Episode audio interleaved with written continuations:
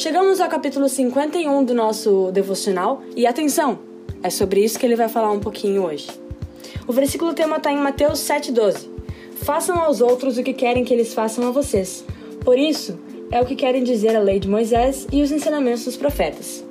A família é uma organização que possui combinações mínimas para o bom convívio de seus integrantes. Ou pelo menos deveria ter, né? Não escolhemos a nossa família, simplesmente fazemos parte dela, gostando ou não. Dependendo da nossa posição dentro dela, temos determinadas responsabilidades para com essa organização. Assim como numa empresa, porém com outros propósitos. Existem alguns princípios básicos que, como o nome já diz, formam a base para uma família melhor e que nem sempre fazem parte da nossa vida. Indiferente da nossa posição dentro dessa organização, a gente pode aplicar esses princípios para melhorar, manter ou até mesmo reverter uma situação ruim, como por exemplo o respeito entre seus integrantes. Mesmo quando não merecem, nós devemos dar o exemplo e manter a nossa conduta íntegra. Assim, mostraremos que damos valor ao indivíduo e com certeza seremos também mais respeitados.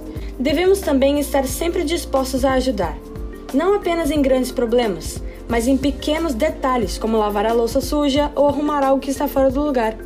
Devemos ser educados, cumprimentando a todos e ouvindo com atenção sempre que alguém falar conosco.